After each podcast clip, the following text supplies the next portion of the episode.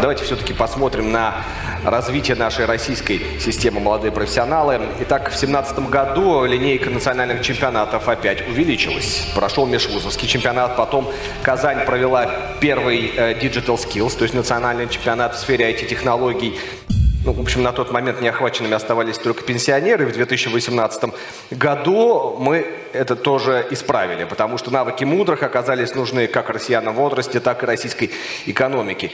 Таким образом, в России сформировалось огромное и самое прогрессивное профессиональное сообщество. Светлана Вячеславовна, мой следующий вопрос а, к вам. Скажите, пожалуйста, вот разве можно подходить с одинаковыми требованиями вот к финалисту нацчемпионата и просто студенту колледжа? Светлана Дюкова, менеджер компетенции сварочные технологии, агентство развития навыков и профессий, директор по образовательным проектам Национальной школы сварки РВТ. Не просто можно, а нужно. Потому что если так не делать, то развития никакого не будет. Угу. И я сейчас поясню, почему. Собственно говоря, когда 13, 14, 15 год прошел мимо сварщиков, победы не было никакой на первенствах. Э, именно тогда было в компетенции принято решение запускать все региональные чемпионаты не по отдельному заданию, а брать прям задание чемпионата мира – многие регионы даже не подозревали, что их конкурсанты выполняют задания чемпионата мира. Чтобы победить соперника, нужно быть на голову выше и на шаг впереди. А как же сделать это, а, если разные менталитеты в подготовке, разные технологии в подготовке? Не все получалось сразу гладко, Поэтому мы в очередной раз пошли по собственному пути, и мы ужесточили все требования мировых чемпионатов. И в очередной раз у нас три золотые медали, две на чемпионате Европы и одна на чемпионате мира по сварке. Значит, это тоже работает. Я, кстати, напомню на всякий случай, что чемпионат мира в Казани 22 золотых медали у России, 25 медальонов и второе место в общем зачете. Ну, мы первые отдали гостеприимно сборной из Китая там буквально малюсеньким преимуществом. А чемпионат Европы в том же 2019 был выигран э, сборной России в абсолюте. Но вот чемпионаты это чемпионатами, но, наверное, не только погоня за первенством, кажется, здесь важной. И сейчас еще об одном российском ноу-хау, это наш демонстрационный экзамен, но я прошу Дмитрия Глушко объяснить, э, что это такое. Ректор Мордовского государственного университета имени Огарева а, Дмитрий Глушко. Да, это интересная вещь. Сегодня здесь есть в зале Владислав Внуков, Артем Изнаиров. Вот эти два молодых человека, это два первых человека в России, сдавших демонстрационный экзамен по стандартам WorldSkills.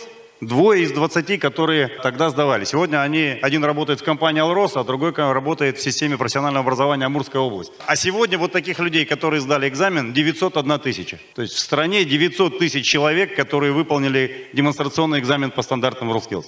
Благодаря тому, что мы все вместе дружно решали эту задачу, мы создали в стране уникальную систему оценки профессиональных компетенций. И в этой работе в оценке компетенций принимает участие более 8 тысяч предприятий, более 40 тысяч экспертов, которые оценивают эти умения молодых людей, выходящих на рынок труда. В 2016 году вы запустили демонстрационный экзамен. А насколько быстро компании готовы были признавать. Эксперты, которые представляют движение, они все представляли в большой части и компании, связанные с ними. Благодаря им началась вот эта работа по признанию. И я думаю, что первый же год компании увидели в этом результат. И вот компания 1С потом вместе с нами новую компетенцию создавали, помогали нам формировать этот skills паспорт и выдавать свой сертификат корпоративный.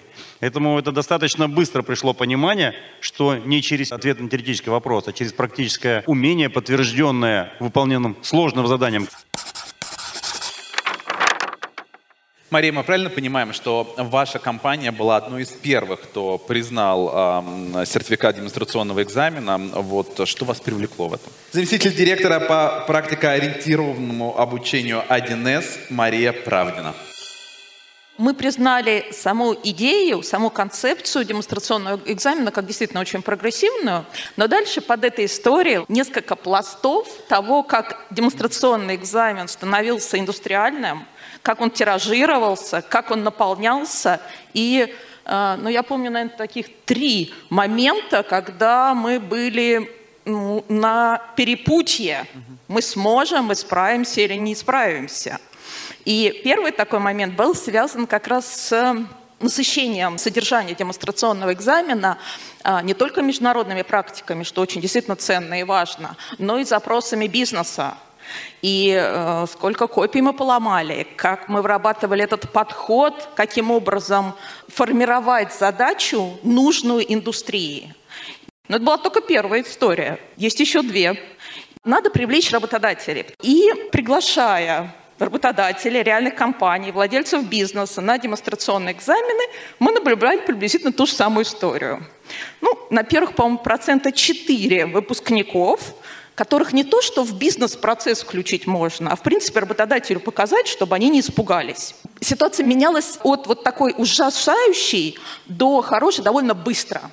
То есть 10%, 20, 25, 30. Но вот этот путь надо было пройти. Бизнес должен быть поверить, что мы делаем важное для них дело, не отказаться, не соскочить. Сейчас это вообще замечательно, потому что говорят, о, демоэкзамен, это у нас там прям праздник какой-то. Наконец-то мы придем обязательно. Там же те люди, которых мы ищем. Вот этот переломный момент. Но Бизнес нас поверил, и бизнес нас поддержал. И третий переломный, хорошо, мы умеем хорошо готовить, но надо от десятков и даже сотен подготовленных людей перейти к тысячам. И здесь, конечно, огромная нагрузка легла на экспертное сообщество, которому ну, конечно, мы все очень признательны. Это сотни людей, на которых, на плечи которых легла эта нагрузка тиражирования демонстрационного экзамена, и люди с этим отлично справились. И мне бы хотелось, чтобы ближайшие 10 лет вот это накопленное сохранялось, приумножалось и расширялось. Нужно сказать, что то, что сейчас здесь рассказали Светлана Дюкова, Дмитрий Глушко, Мария Правдина, это все говорит о том, что, в принципе, вот 2019 год, 2020 год мы уже поняли, что, по большому счету, мы выросли из вот этих общих штанишек World Skills International.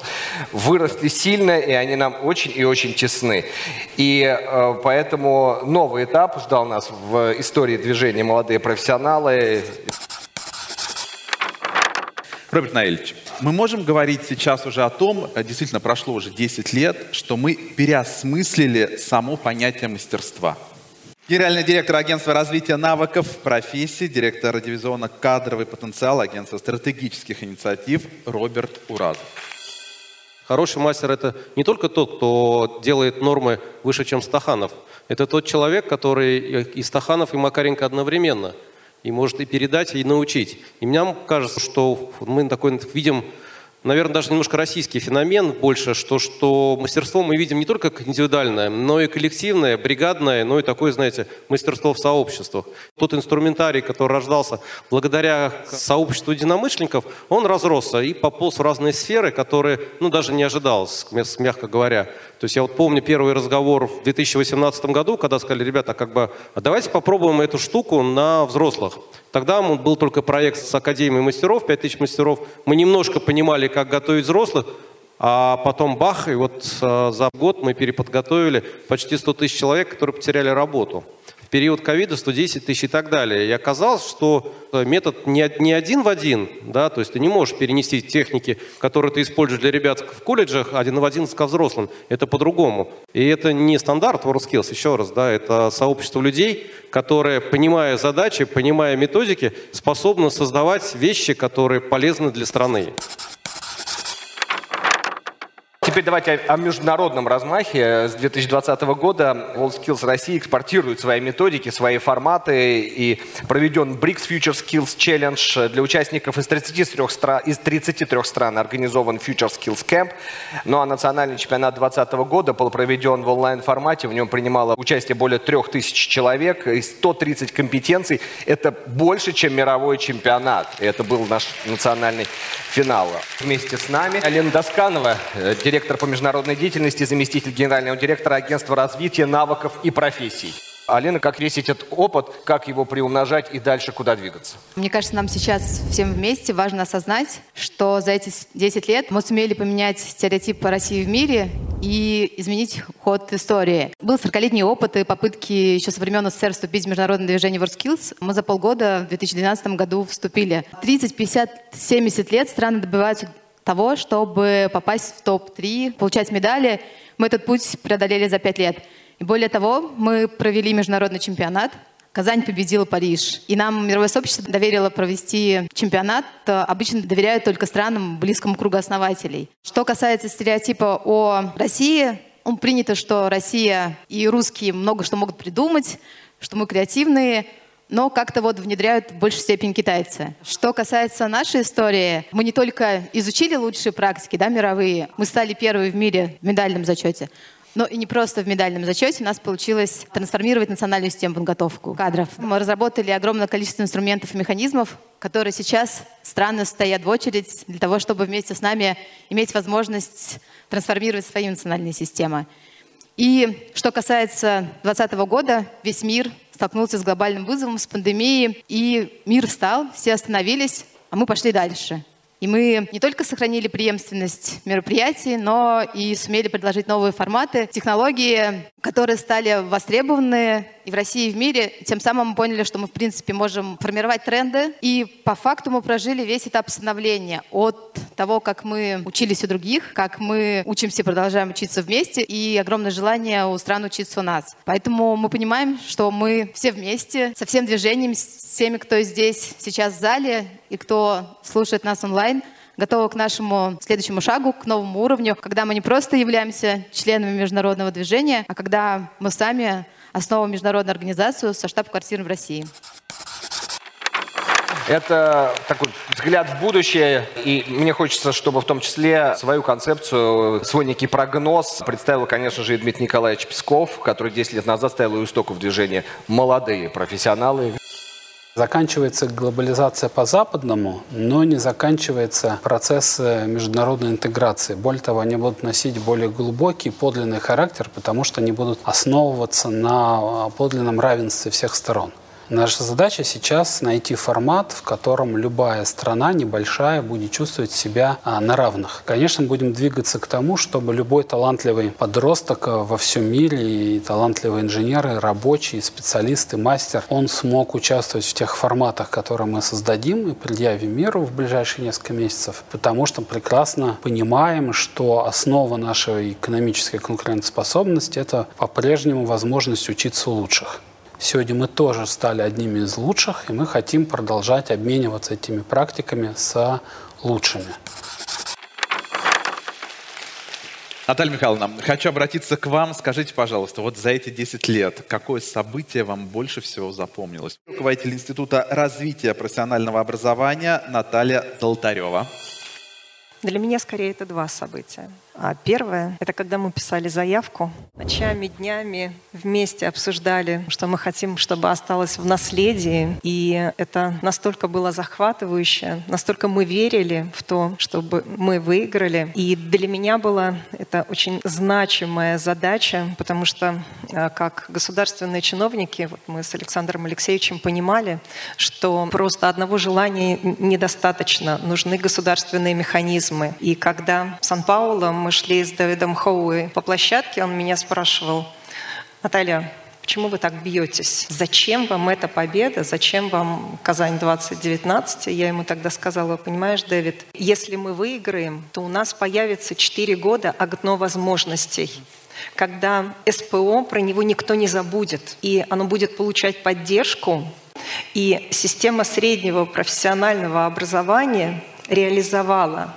этот окно возможностей. И то, что мы сейчас видим, это результат совместного движения вперед и тысячи сердец бились в одном направлении на уровне государства, на уровне э, Союза WorldSkills Россия, на уровне регионов, на уровне колледжей, на уровне предприятий. И э, буквально за эти годы протащили систему СПО, выведя ее на принципиально новый уровень. Наталья Михайловна, а если все-таки заглядывать вперед, на какой-то промежуток времени, на годы, может быть, на пятилетку, может быть, дальше. Вы бы как сформулировали э, задачу, может быть, цель, образ будущего, куда бы нам хорошо бы стремиться сейчас, из 22 года? Уверена, что нам нужно сохранить все лучшее, чего мы достигли, а, и выйти на новый эволюционный виток, потому что мир поменялся, нам необходим технологический суверенитет, но при этом не загрываться в коробочке – А, Поэтому двигаться дальше, выходить на новый уровень и оставаться семьей. Семьей профессионалов и тех, кто передает профессионализм нашим ребятам. Спасибо большое. Ну, мне кажется, действительно лучшие слова для нашего финала. Друзья, вот такие 10 лет мастерства. И нам приятно видеть, что мы уже давно никого не догоняем. Мы задаем темп. И мы уверены, что будут новые идеи, будут новые достижения, и э, те ценные для нас вещи, которые уже получены, которые уже будут наработаны, они будут вместе с всеми вами двигаться вперед и приумножаться.